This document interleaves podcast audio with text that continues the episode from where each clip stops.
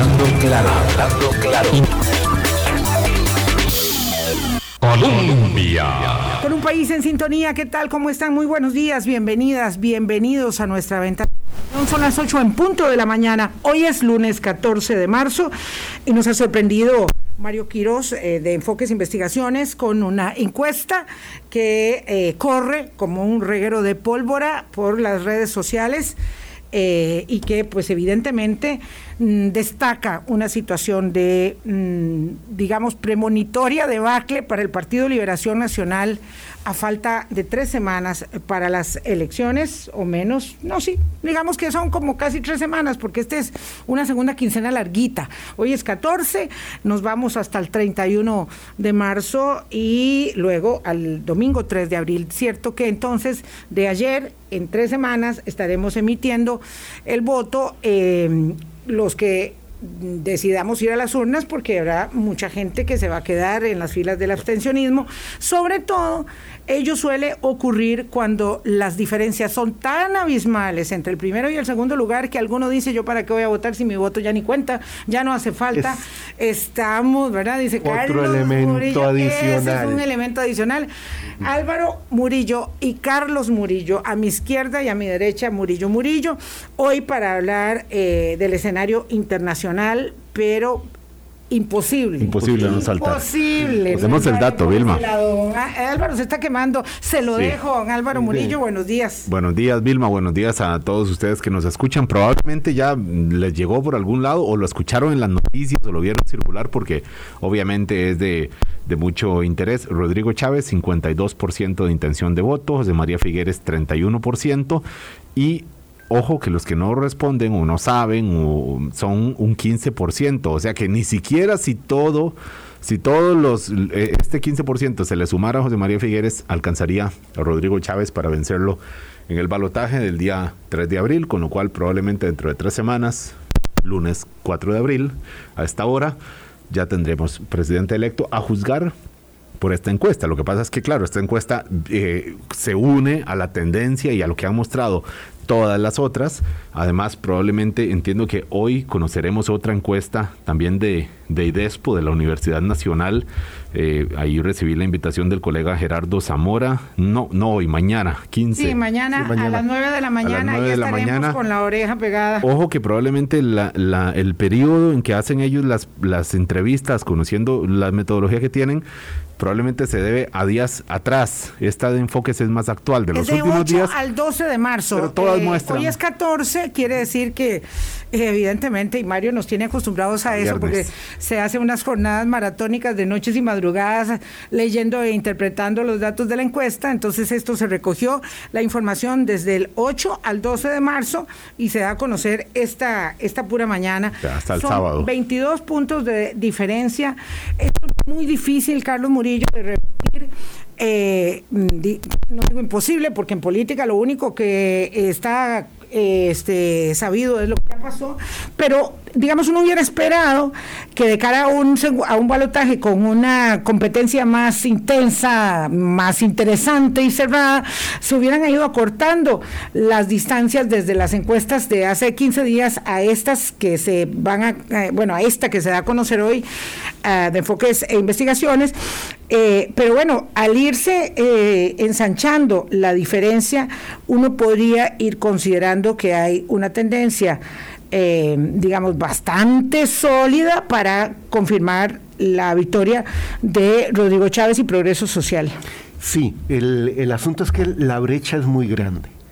Porque hay una, hay una brecha, más allá de que sin duda el abstencionismo va a aumentar, y como vos lo decías, Vilma, eh, la gente que dice, ¿para qué voy a ir a votar si ya esto está decidido? Aunque quería ir a votar, pero dice, no tiene o sentido. No, o no quería, pero sentía que, que era importante y que era dice, bueno, ya- importante. ya- Claro, es que cuando uno le, cuando uno le pone valor eh, a voto, respecto, me refiero al valor así muy, muy pragmáticamente, respecto de con mi voto la tendencia se puede revertir a favor o puede consolidar mi candidato, cualquiera de los dos que sean, entonces yo tengo un incentivo de participación. Cuando es tan grande, digo, no, que va con ese tiempo divino en abril, yo mejor me voy para la playa el fin de semana y que decidan los demás porque ya lo decidieron en todo caso. Exact- exactamente. Y ese margen tan amplio hace difícil que se pueda revertir el día de las elecciones con un trabajo de, de campo, o sea, Ah, no, ya no. a sacar Sí, como, a- como como nuestras- antes. como antes. En antes, como decía, como decían los abuelos, en antes eso era a- posible. Ahora no. Y, y lo que muestra esta encuesta es una serie de elementos más allá de esa brecha, es lo que está detrás del apoyo a cada uno de los Sí. candidatos. Yo voy practicando el lenguaje que usa muy a menudo el candidato de Progreso Social. Ahora que dije antes, dije, bueno, y la verdad es que no está mal. ¿Para cuándo? ¿Pa' cuándo? ¿Para cuándo? No, porque, claro, don Rodrigo tiene esa particularidad de que él habla como cuando él se fue de Costa Rica hace 33 años, entonces tiene un, un- ahora lo estaba escuchando en sus participaciones en la zona sur, eh, como, como hace mucho tiempo eh, hablábamos. Pero bueno, vamos a ver, en lo, no en lo anecdótico, sino en lo, en lo condu- conducente a la elección. Esta se me va pareciendo mucho a la elección del 2014 entre Luis Guillermo Solís ah, y, Johnny Araya, en el sentido de que después de la segunda, de la primera ronda, la diferencia empieza a ser tan, tan, tan abismal entre el primero y el segundo lugar tanto que Johnny Araya se fue para la casa. Entonces, claro, me parece que se está esto simila- eh, asimilando a esa circunstancia con la diferencia de que evidentemente no veo a José María Figueres yéndose para la casa en ningún momento porque tendrá que asumir con mucha dignidad eh, que él como lo dijo don Oscar Arias en su día, porque yo sí me acuerdo mucho de don Oscar cuando dijo que José María podía ganar la convención caminando y perdía la, la- la nacional, eh, asumir que el Partido de Liberación Nacional se puede encaminar a una tercera derrota. eh, que es algo, mm, de ahí es una debacle para el partido, asumir que se puede enca- encaminar a esa derrota, pues por el empecinamiento de don José María de haber sido candidato, con los desfavorables que tiene, porque todo esto tiene que ver con que la gente no quiere votar por José María Figueres. E- es- esta encuesta exactamente Y liberación muestra nacional. Y liberación. Sí, pero más, Más- pero más José María que Liberación, sí. Y ese es un factor que hay que analizar con detalle en esa encuesta. Pero yo le agrego, Vilma, a la comparación que hacías con la, con la elección del 2014, un elemento que no estaba presente eh, en ese momento a favor de Luis Guillermo Solís, que es que a Rodrigo Chávez parece acercarse mucho al, al Trump de la elección cuando gana la presidencia de los Estados Unidos. Que diga lo que diga. Sí, disruptivo, este, contestatario, No le- con la prensa, sobre todo con la prensa y con los opositores políticos. No le afecta y, por Nada. ejemplo, a mí que eh, desde el, desde el Centro de Investigación del Observatorio del Desarrollo lo hemos venido analizando, la importancia que tiene para Costa Rica, además del compromiso del Pacto Nacional con los eh, Objetivos de Desarrollo Sostenible, que un candidato venga a decir que eso no es importante cuando es una política de Estado en Costa Rica. Objetivos como reducir la de- pobreza, por como ejemplo. pobreza, como salud, como desarrollo sostenible en sí. Equidad de género. eh, ambiente y que diga que eso no es relevante, que eso no va a tener importancia y que no afecte en el, en el apoyo electoral. Eh, eh, eso es una característica que los sociólogos tendrán que analizar después del 3 Yo, de yo tengo que decir que hay que tener mucho cuidado y me gusta hacer eh, mm, precisiones cuando es necesario. Eh, cuando uno está estableciendo similitudes y diferencias con algún momento. Yo dije y sostengo que esto se me está pareciendo cada vez más a la elección del 2014 entre Luis Guillermo y Johnny Araya, pero ojo, ojo que el Partido Acción Ciudadana pues llevaba mm, 20 años de, de estar en la brega de la oposición política. Entonces, claro, hay similitudes y diferencias. Similitudes en cuanto a esa enorme diferencia de intención de voto entre A y B. ¿Verdad? Como Johnny Araya, Luis Guillermo Solís, hoy eh, Chávez y Rodrigo, eh, perdón, y José María Figueres, esa es, digamos, una consideración. Claro que son distintos los equipos, los momentos, eh, las circunstancias sociales y políticas muy distintas, entonces eso hay que tomárselo con pinzas. Vilma, como siempre con las comparaciones, una comparación Claro, no es cuidado. una homologación. Ayer, anteayer yo... Sí, pero como la gente no escucha, No, vos te das cuenta que gente oye lo que quiere. A veces vamos distraídos también y uno y un, entiendo que uno mismo eh, t- comete Se también- tira sobre la elaboración. Pero, por ejemplo, an- anteayer publiqué un tuit que decía que de la ilusión que tiene en Chile, ahora que está, eh, bueno, que un sector amplio tiene en Chile, ahora que está estrenándose el gobierno de Boric. Bueno, había una esperanza muy grande con Luis Guillermo Solís eh, en 2014 en Costa Rica, de un sector que estaba, es, realmente votó digamos, no votó en contra de Johnny Araya, seguro que sí, un grupo, pero muchos otros votaron con una ilusión, con una esperanza, eh, y eso también es una, un punto de diferencia con lo que está ocurriendo ahora. Hay un rechazo muy alto. Más que esperanza es cabreo. Ahora. Ahora es cabreo. Sí, pero ya sabemos que la gente vota con la ilusión, con la esperanza, con el, eh, con el enojo, eh, ¿verdad? Y ahora es, parece más con el cabreo. Como castarricense eso me preocupa mucho. O sea, que, que se esté votando eh, en contra. En, contra, porque la encuesta lo dice claramente. Y ahí la campaña de liberación no ha hecho cosquillas, porque ahí dice, no votes en contra, vota a favor. No ha logrado, pero no. No, no ha logrado. Y que después venga un gobierno que no es, no satisfaga las urgentes necesidades que tiene este país. Carlos, yo me atrevo a decir que la última elección en donde hubo un, grupo grande que votó con esperanza, fue esa. 2014. 2014, y era un punto de inflexión. Claro, lo que pasa es que una vez que a uno le rompen el corazón, ¿verdad? El despecho, ya cuesta, ya cuesta. Y un grupo grande de la población, después en 2018, votaron, votamos, eh, ya a la defensiva, ya a la defensiva en una, en una dirección o en otra, pero ya en un entorno anímico. Miren qué interesante la batería de insultos. ¿Sí? sí, bueno, para todos. Buen día. Muy, muy interesante la batería de insultos, pero bueno, yo, eh, yo, eh, yo, yo, yo no ese puedo. Ese es un tema que tenemos que analizar en algún momento. Sí. Cómo, cuál ha sido el tipo de empoderamiento de las que las redes sociales han dado a la ciudadanía. porque ahora cualquiera eh, es experto en cualquier tema, pero más que eso, no les importa decir cualquier cosa porque se escudan en que no los pueden eh, denunciar lo cual no es cierto, pero es un proceso muy Aquí hay una pregunta dificilísima. Eh, yo creo que nos va a dar mucho para conversar. Eh, le digo a esta amiga o amigo del 7272 que nos va a dar mucho para conversar después. Dice, ¿será, doña Vilma, que los gurús de la cúpula de liberación no midieron el anti eh, que si otro precandidato hubiese cosechado mucho mejor la desilusión del pueblo, eh, bueno, es que ese es el problema, mi estimado, es que no hay, hubiera. Ese es el problema político, no pero sí lo podemos analizar luego. Sí, sí, luego lo podemos analizar. Hubo mucha gente que votó en la convención y le dio el triunfo a José María Figueres, punto. No, no, no. Sí, claro. así es. Hubo mayoría, evidentemente. Los gurúes O, no gurúes, hay, hubo un proceso yo creo que esta pregunta tiene mucho fondo, Álvaro. Esto no se trata de, de, que no ganara legítimamente la convención, por supuesto que la ganó.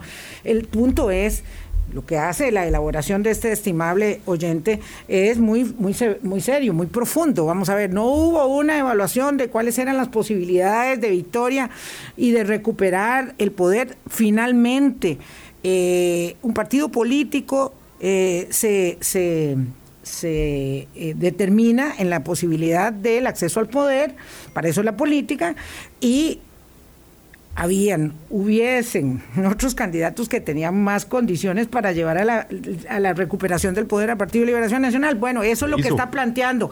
Pero ¿qué es? Que una máquina de, de, intereses eh, políticos, como todos los partidos, ¿verdad? como todos los partidos, ese, eh, el asunto con don Rodrigo y doña Pilar viene por lo mismo, ¿eh? ellos decidieron quién era la persona que, que, podía hacerlo y no tenían que ir a una convención. En el caso de Liberación, como un partido político consolidado, tenía que ir a una convención y lo que encuentran es que esa, ese, ese corporativo de intereses que movían a José María Figueres era mucho más pesado que el otro corporativo de intereses o que otros grupos dentro de la dentro del partido. Yo, yo creo, hace un momento dije que hay mucho trabajo para los, los sociólogos y sociólogas después del 3 de, de abril, pero también, y, sí, y también para eh, politólogos, porque hay que analizar cuál es el futuro del sistema de partidos políticos en Costa Rica. Eh, ya, ya mencionaron eh, el, caso de, los candidatos en liberación en las primarias, pero también hay que ver el, el partido, al igual que la unidad, aquí no es solo liberación, la unidad que desde hace ocho años debieron haber hecho un mea culpa, un análisis profundo de cuál era la estructura de, esos dos partidos. O el PAC. Y, el PAC. Y el PAC también, no, claro. Entonces, aquí, aquí hay mucho trabajo eh, que hacer, porque hay un cambio profundo en, en la conducta del electorado. Y, y, agrego un, un elemento que, eh, nos puede desviar, pero eh, trataremos de centrarnos en el tema de hoy, que es las elecciones en Colombia. Claro. Sí, que es un, un giro radical como el que eh, puede ocurrir en Costa Rica el, el, 3, de, el 3 de abril. Mm, no, radical en partidos. No, no, eh, a nivel de partidos. En direcciones diferentes. En direcciones diferentes. Sí, pero, pero distintísimo, Pero, pero no son los partidos tradicionales en Colombia los que ganan. Claro, que dice Carlos es porque evidentemente Petro, que es de la izquierda, del, del, del, de la coalición de, de, los partidos de izquierda, ya tiene muchísimas posibilidades de ganar. Colombia tuvo ayer doble proceso de definición, tanto en primarias como en legislativas. Es un es un proceso muy muy interesante, diferente. Claro, porque ellos van a una jornada de tres elecciones. Entonces tienen primarias y legislativas, luego tendrán primera ronda en mayo y luego tendrán en junio probable segunda ronda. Pero no estamos viendo a los partidos tradicionales en esa contienda. A eso es a lo que me refiero. Hay un cambio como lo hubo en Chile y ya Boric asumió, que es un proceso eh, interesante. Así que es un tema por sí solo para eh, el, futuro cercano. Aquí dice este amigo 1798 es de que, que, en este país las reglas del fútbol y las de la política son bastante malas. Ojalá no me equivoque, pero, pero yo de esta manera. Eh, ah, qué interesante. Mm, él dice que no va a haber acuerdos en la Asamblea eh, y le preocupa mucho. Eh, ganó contundentemente liberación en la Asamblea Legislativa y ahora, y eso no debería ser así porque porque ese no es el que va a gobernar. En fin, esto es muy interesante. Yo siempre he pensado que me gustaría que tuviéramos las elecciones como en Francia, que se elige el presidente y luego el legislativo. Pero bueno, y ahí tenemos lo que tenemos, tenemos lo que tenemos, pero además, yo voy a decir una cosa que dijo Jorge Marcas Cuyel para terminar este segmento ir a, al capítulo internacional. Alguien que está oyendo el podcast dice, pero eh, me equivoqué, ahí está anunciado el, el, tema de la guerra y están hablando de la encuesta, 22 puntos casi de diferencia entre José María Figueres y mm, Rodrigo Chávez, a favor de Rodrigo Chávez, claro, en esta encuesta eh, de Mario Quiroz que se conoce en la mañana. Lo cierto es que, eh, de ahí, vamos por un lado y por otro, Jorge Vargas decía el jueves que el elector fue muy, eh, digamos, sabio al, designar la Asamblea Legislativa con bloques como los que se designaron y como si por la víspera se saca el día, don Rodrigo Arias conduciría a la oposición que tiene mucha experiencia, mucho conocimiento, la, minoría más grande de la Asamblea Legislativa. Rodrigo versus Rodrigo. Rodrigo, sí.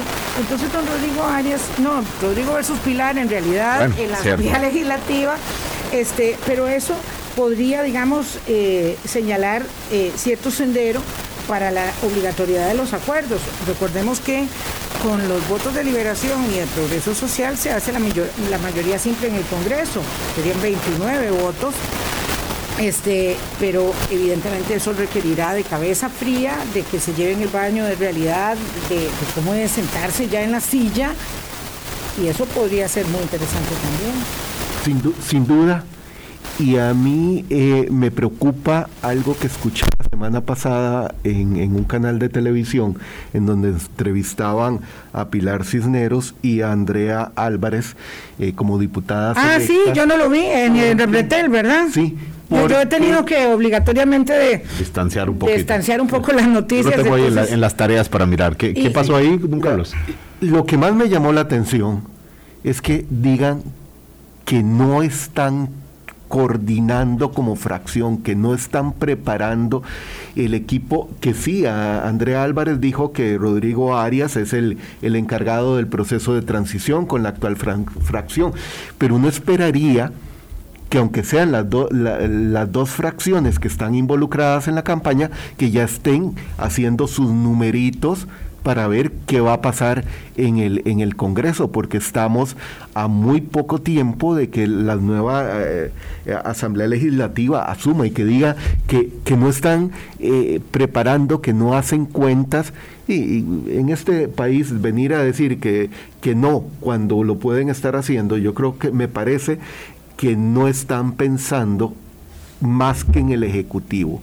Cuando Estamos bien de audio. Cuando muchos... Ah, estamos mal de audio. sí, perdón, perdón, es que alguien dice esto se está escuchando muy mal en la radio digital, como si estuvieran en medio, en medio jardín, en quién sabe a dónde.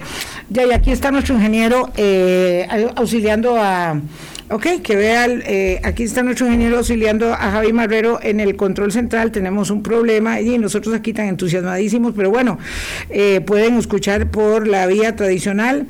Hay que cambiar el micrófono, nos vamos, soy yo la que estoy más mal, más mal que todos. 821, pausa, ya venimos. Hablando claro. Colombia. Con un país en sintonía, 8.22 minutos de la mañana, conversamos con Carlos Murillo, analista internacional, por supuesto es experto también en políticas públicas eh, y gobernanza, y claro, se nos fue todo el primer segmento en las valoraciones de la encuesta eh, de Mario Quiroz. Ya, cambio de señal a partir de este momento, esperemos que nos estén oyendo mejor. Eh, después seguimos, después seguimos. Es que hay muchas preguntas interesantísimas. Eh, después hablamos de la fracción del PLN y de todas las consideraciones que, ahí me están estableciendo. Ah, hagamos un contexto del tema, del tema de la guerra. Eh, Álvaro utilizó ayer una, una figura que me pareció impresionante. Es que la distancia entre los ataques del ejército ruso y la frontera con Polonia es la misma que hay entre Cartago y Heredia. Imagínese eso en un gigantesco, gigantesco escenario de guerra, un país inmenso como Ucrania, que son 12 veces Costa Rica por lo menos. Eso es impresionante. ¿Y qué significa eh, como para coger algún hilo de todo lo que está pasando, Carlos, que haya una cercanía tan grande respecto del el principal foco de salida de migrantes eh, que huyen, eh, eh, ucranianos que huyen, más de dos millones y medio, según ACNUR, de la guerra, y ahí mismo están poniéndole acecho. Mira, ahí son tres cosas. La parte humanitaria yo creo que la refleja un comentario que viene en el país de España de gente que vive en, en la ciudad fronteriza en Polonia, o sea, esos 25 kilómetros. del lado ucraniano. no, del lado, del lado de, ah, Polonia, en donde dicen, no pudimos dormir porque el cielo estaba rojizo de ver el bombardeo a esa distancia. O sea, pasaron de ser un centro nada más preocupado de cómo recibir a millones de refugiados, oficialmente 2.700.000 oficialmente, eh, y 2 millones de desplazados dentro de Ucrania, a decir tenemos la guerra en el patio. O sea, ahí cambia un poco la correlación de fuerzas. El segundo elemento es una preocupación que manifestó eh, la OTAN, las tropas europeas, en que eh, Rusia está usando eh, armamento de escasa precisión. Y eso significa que eh, en un bombardeo a cierta distancia, 20, 25 kilómetros, no es en realidad una zona de protección. Con esto lo que, lo que les preocupa es que haya un error y se bombardear territorios, eh, sobre la todo. La palabra que usan es incidente, ¿verdad, Carlos? Sí, claro. Que haya un, es un incidente, exacto. Sí, porque es un incidente. es, es un error, pero el problema es que ese incidente tendría, están las tropas de la OTAN, en, en, Polonia y en todos los otros países miembros de la OTAN están en, en, en, máxima alerta, pero entrarían en posición de combate en el caso de que haya un incidente. Y eso, como lo dijo el presidente Biden el fin de semana, podría conducir a, lo dijo en esos términos, a una tercera guerra mundial. El, tercer, el tercer elemento que hay en este momento en juego es que Putin no está estableciendo límites ni contra la población civil, ni contra el alcance de sus operaciones. Está yendo más allá. Y, hay un factor eh, que es muy preocupante eh, en, ambos, en ambos lados. Uno, el que eh, Putin lo reconoció, que llevó a 18 mil combatientes desde Siria y Medio Oriente para integrarlos a Ucrania. Y el gobierno ucraniano anunció la llegada de milicianos expertos, incluso oí la entrevista en un canal europeo, la entrevista de un finlandés que tiene experiencia eh, eh, en operaciones armadas, decir que voy a asesorar a los paramilitares en Ucrania. Porque esto recuerda algo que creo que una vez hablamos en este programa, es la situación en Siria entre 2018 y 2019 en Alepo, que fue rodeada eh, por tropas rusas y sirias y convirtió a, la, población civil de Alepo en una población atrapada en una ratonera. Cómo lograron eh, vencer el régimen de, eh, de Bashar al-Assad, eh, la resistencia en Alepo, con este tipo de mercenarios que entraban en términos de, guerra, de guerrillas, con violencia, y el temor es que Kiev se convierta en el Alepo de 2019. Entonces estamos ante un drama humanitario muy, muy grande Vamos a ver, eh, ¿sería posible que nos explicaras, eh, don Carlos Murillo, eh, cuál es la condición en este momento que tiene Putin de cara a la incursión militar de esta operación especial, como él denomina, entendiendo que evidentemente no midió la resistencia ucraniana, la determinación de ese pueblo eh, la contundencia de las sanciones. Eh, entonces, en esa em, circunstancia que tiene, evidentemente da mucho miedo una persona que está muy acorralada, eh, sabiendo que están atacando instalaciones militares, perdón, civiles como hospitales, materno-infantil o el psiquiátrico. Entonces, eso ¿Qué es lo que permite observar en este momento? Porque evidentemente aquí ni siquiera se respetan, que hasta en las guerras hay códigos que respetar, ni siquiera se están respetando esos códigos. Eh, podría, mm, digamos, mm, conducirse en apego a una circunstancia poco lógica de guerra él mismo? Mira, eh, los especialistas dicen que en este momento para entender a Putin no se puede aplicar la lógica la lógica ah. del mundo. Hay que, hay que aplicar la lógica de, de, Putin misma, la propia lógica de Putin. De él, exactamente. Y cómo en 22 años fue construyendo lo que llaman en, en Rusia el poder vertical y el, la cúspide de esa pirámide es, Putin. Y, y y está cada vez más aislado para poder manejar el, control del proceso.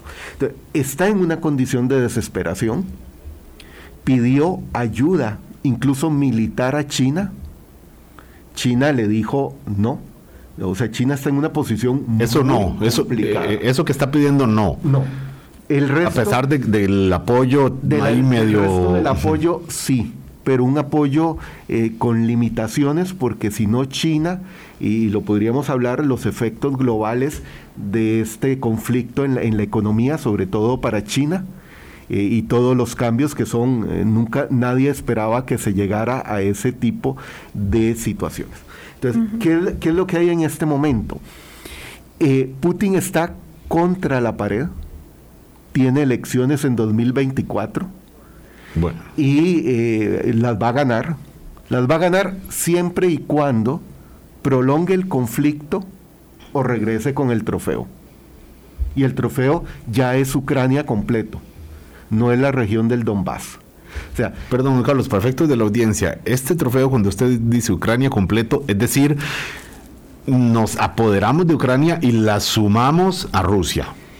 Y la, suman. Eh, ese es el trofeo al que usted se refiere. No en términos de anexión como Crimea, pero sí en términos de, control. de un gobierno totalmente controlado. Ni siquiera el de Lukashenko en, Bielorrusia. es, más allá. ¿Por qué? Porque eh, ha tenido que aumentar el autoritarismo, el control, eh, incluso militar dentro de Rusia para no verse afectado.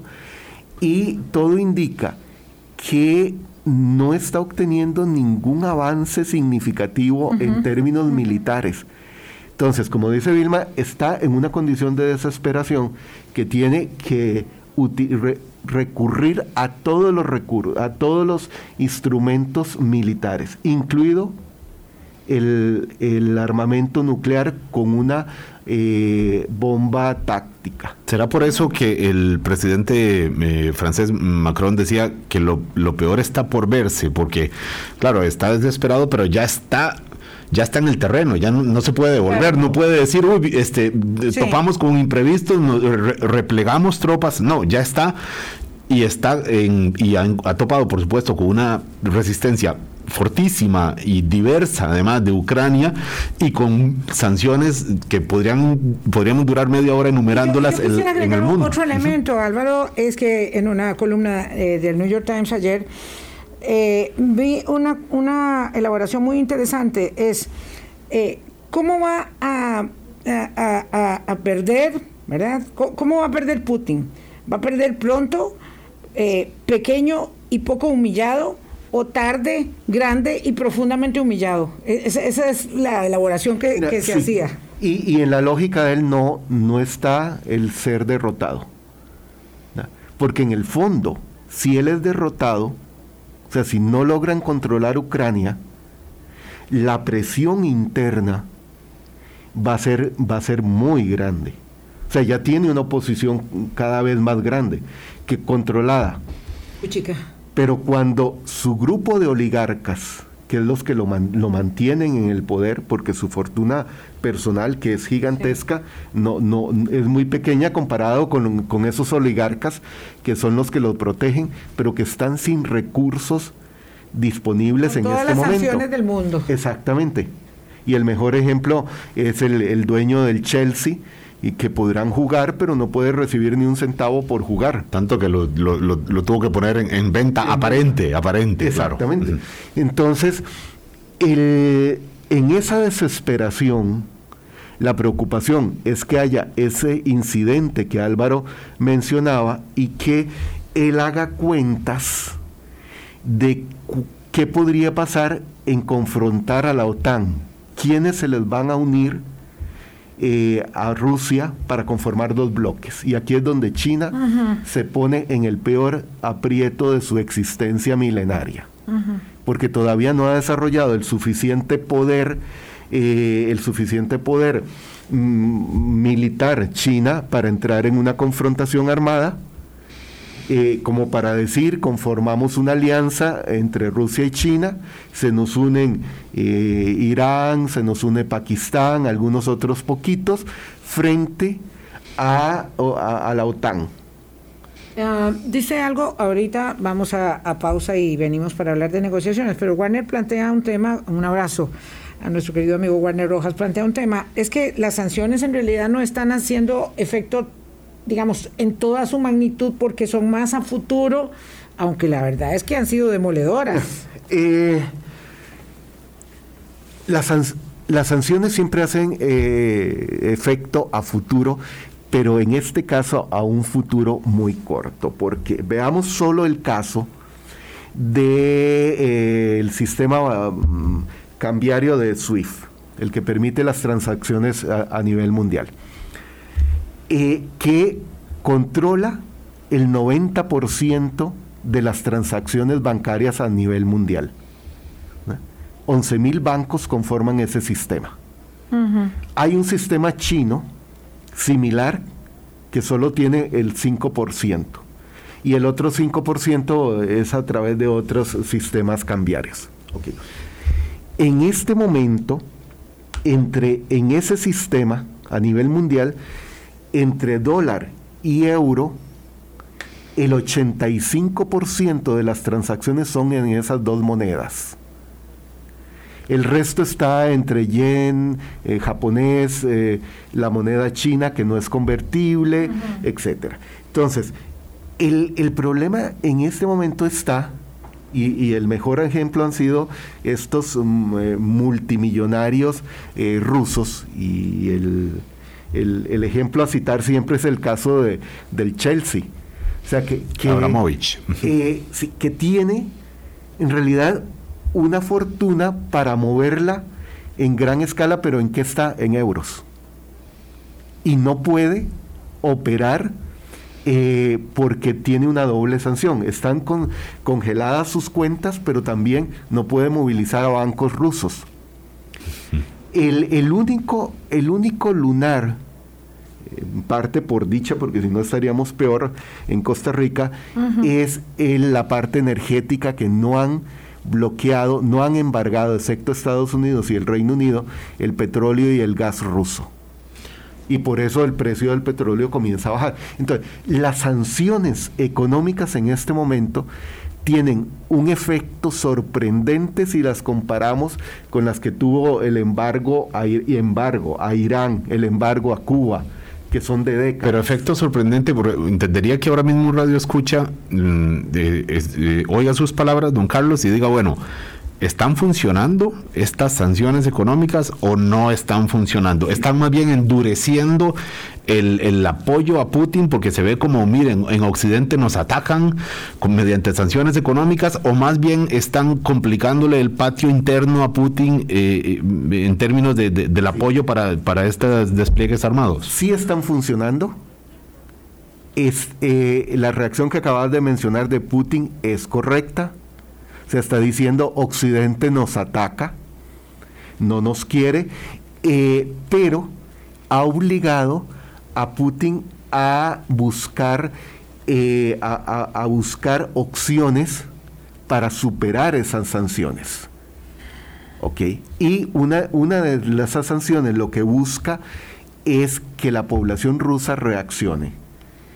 Cerraron McDonald's, Starbucks, cerró Goldman Sachs, cerró, dejaron operaciones Volkswagen, una serie de empresas europeas en Rusia. Las plataformas digitales, TikTok, eh, todo esto. La gente en Rusia se está quedando sin empleo.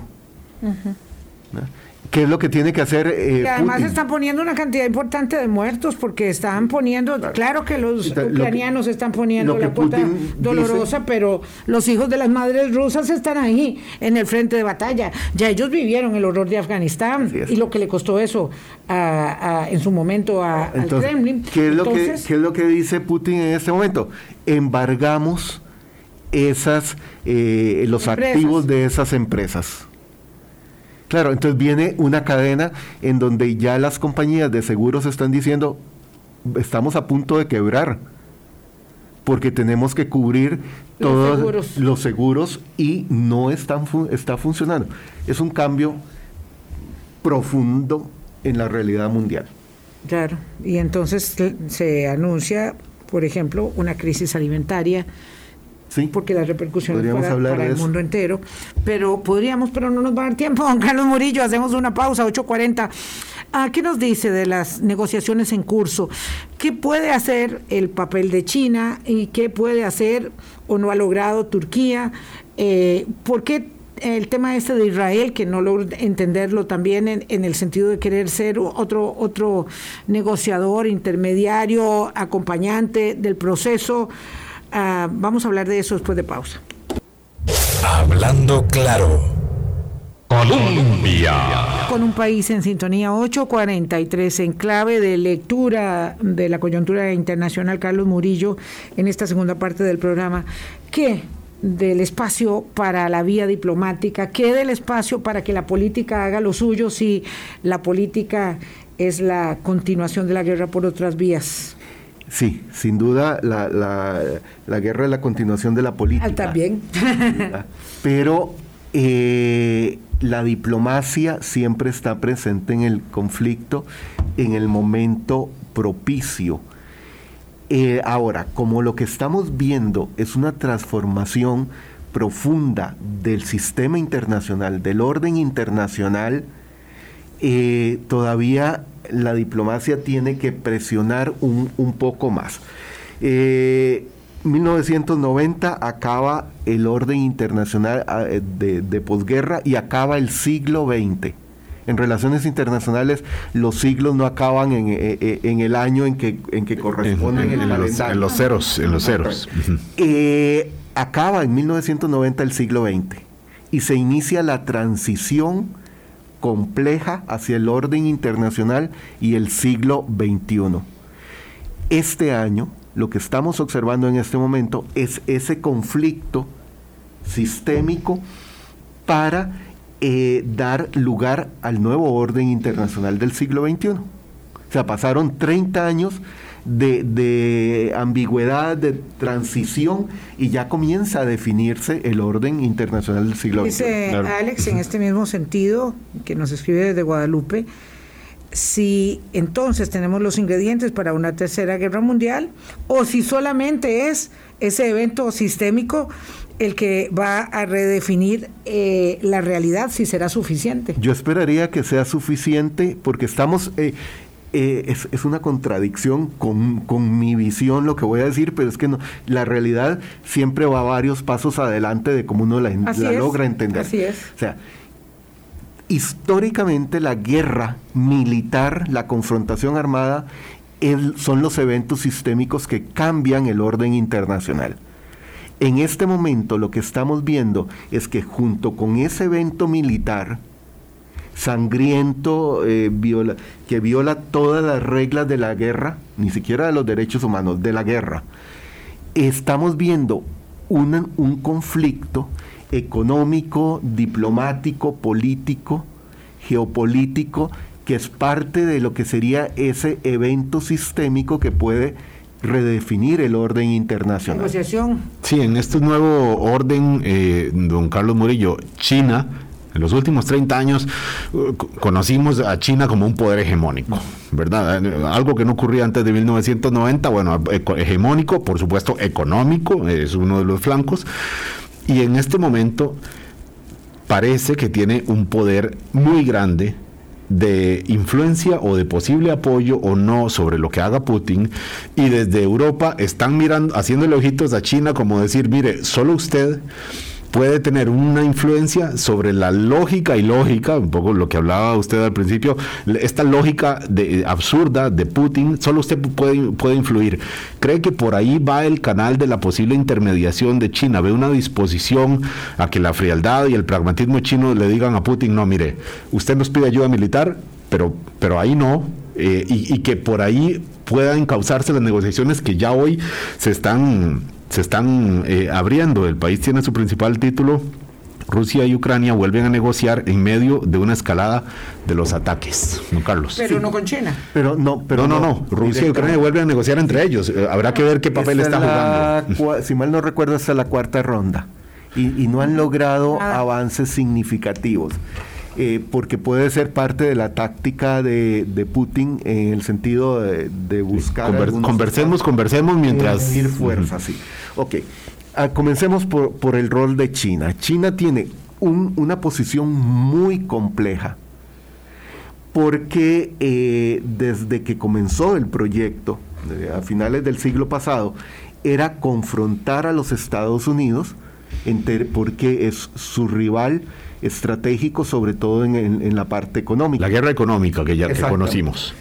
Eh, Rusia no es un rival eh, para China porque primero está Rusia, aunque esté en, Asia, es más europea eh, y, no tiene en realidad una economía grande que pueda competir en las grandes ligas de la parte económica. Entonces, el, asunto con China es que tiene que guardar un balance muy complejo de no aliarse plenamente, embarcarse en un conflicto más allá de lo económico con Rusia y confrontar a los Estados Unidos porque todavía le falta por lo menos una década para consolidar su proyecto mundial. Entonces tiene que ir jugando un poquito. el mejor ejemplo de, lo complejo de China es que eh, en términos eh, comerciales es socio de Rusia y socio de Ucrania. O sea, tampoco puede irse en contra de Ucrania, aunque la economía esté ya destruida de Ucrania, porque Ucrania tiene eh, materias primas que le interesan a China. Entonces, la posición de China es la, que puede decidir hacia dónde va el, futuro del conflicto, pero yo no creo. tiene sus propias circunstancias. Que en este momento, claro, y, no solo con Taiwán, sino con eh, India, es, es, complicado. Entonces, no va a arriesgarse a ser el mediador, pero sí va a ser un factor clave en la mesa de negociación. Entonces, ¿qué, qué queda? Eh, la posición de Israel que se pensó podía, en la medida en que el presidente de Ucrania, Zelensky, es judío, que, pudiera, y es, mm, es, judío. es, judío. Y que pudiera, eh, porque históricamente eh, Rusia y, Israel han tenido canales de comunicación, han coordinado cosas en Siria, etcétera, entonces se consideraba que ahí había una posibilidad. ¿Por qué no funciona? Como tampoco la de Turquía, que intentó mediar. Porque yo creo en resolución de conflictos hay un elemento que yo he mencionado varias veces, en que para sentarse realmente a negociar en la mesa se requiere que el conflicto alcance ciertas condiciones y todavía no se ha llegado a esas condiciones. Qué fuerte que eso que estás diciendo, de verdad, porque uno diría, pero ¿cuánto, ¿cuántos son los muertos que se necesitan en el inventario? ha ido el presidente de Francia, el canciller alemán, a hablar con Putin y regresan con un panorama sombrío. Como vos lo dijiste, Macron dice, no, está, no ha llegado lo peor. Eso es muy preocupante y, que después de esa visita del canciller alemán a reunión con Putin, eh, ¿qué hace Alemania? Aumentar sus gastos militares. Nos quedan cuatro minutos, lamentablemente, Carlos. Eh, sí hay espacio para la diplomacia. No, la diplomacia siempre hay conflictos. eso a mí me, me, alegra porque hay unas tendencias en Europa donde dicen ya no hay campo para la democracia, hay, hay campo para mandar más armas y más armas y más armas y esto es una debacle por todas partes. Eh, lo cierto es que eh, Ucrania pone, pone los muertos, ¿verdad? Y, y, no va a poder. Finalmente, digo, si no hay negociación, lo que va a haber es un aplastamiento porque las fuerzas son muy disímiles por mucho que aguanten ellos. Lo que pasa es que ese, el, el, problema, y Putin parece que nunca lo, lo reconoció, es que Ucrania se puede convertir en su tumba en el sentido de que de, derroten al ejército ucraniano, pero queden muchos grupos paramilitares y mercenarios armados y comiencen una guerra de guerrillas en Ucrania, como las que hemos visto en su momento en los Balcanes, como vimos en la primera guerra de Chechenia en 1999 y que después cuando llega Putin al poder en la Segunda Guerra de Chechenia hizo una limpieza, una, un genocidio para poder controlar Chechenia. Estamos hablando de su propio territorio, o sea, estamos hablando de un territorio, un territorio de Rusia. Eh, ruso. Qué fuerte. Entonces, en este momento en, eh, están en el horizonte todas las posibilidades desde que de pronto alguien logre convencer a Putin de que lo mejor es no profundizar este conflicto porque le, le va a ir mal, ya le va mal, pero le va a ir peor. hay que buscarle una salida. Siempre hay que, Siempre buscarle un puente, una salida, un puente para que no salga okay, una, una, de esas, una de esas ofertas que hay, y aquí de pobres, eh, pobre pueblo ucraniano que están manejando en Europa, de, regalémosle a Ucrania y que se lo lleve y si quiere lo anexa. Pero entonces, ¿qué dicen los ucranianos? Si ustedes quieren regalar nuestro país, pero ¿y nosotros? ¿Nos van a recibir en, eh, a, los 40 millones en Europa o qué va a pasar? No, qué terrible, qué terrible. eso que estás diciendo, segundo escenario, sería que, la, que este conflicto, tal y como está hoy, se prolongue durante el resto del año con todas las consecuencias económicas. Y el escenario más extremo es que haya un ataque nuclear táctico en, eh, en Ucrania y que haya el incidente que mencionaba Álvaro al No, no, inicio, no. y entonces se haya una confrontación armada en, en la frontera entre Bielorrusia, Rusia, eh, Ucrania y los países de la OTAN. Ahí sí con Estados Unidos directamente Sí. en, el, en, en el enfrentamiento armado, que era lo que mencionaba Biden, que el, no sé para ustedes, pero escuchar esa frase en el presidente de Estados Unidos, uno dice, bueno, esto ya no es... No, ya no. no. es una advertencia, no es un analista, no es un... eh, Estamos ¿verdad? Eh, en un momento crítico que en el eh, no hay punto de comparación. La- lo del se- 1962 en Cuba no es punto de comparación. Eh, o sea, desde el final de la guerra, Segunda Guerra Mundial, no tenemos un momento eh, de estas dimensiones. Don Carlos Murillo, muchas gracias por habernos acompañado. Gracias a ustedes, amigas y amigos. Mañana continuamos con algunas eh, aproximaciones en eh, coyuntura in- internacional y nacional con el doctor Constantino Urcullo. Pásenla muy bien, cuídense mucho. buena semana, hasta luego. Hablando claro, hablando claro.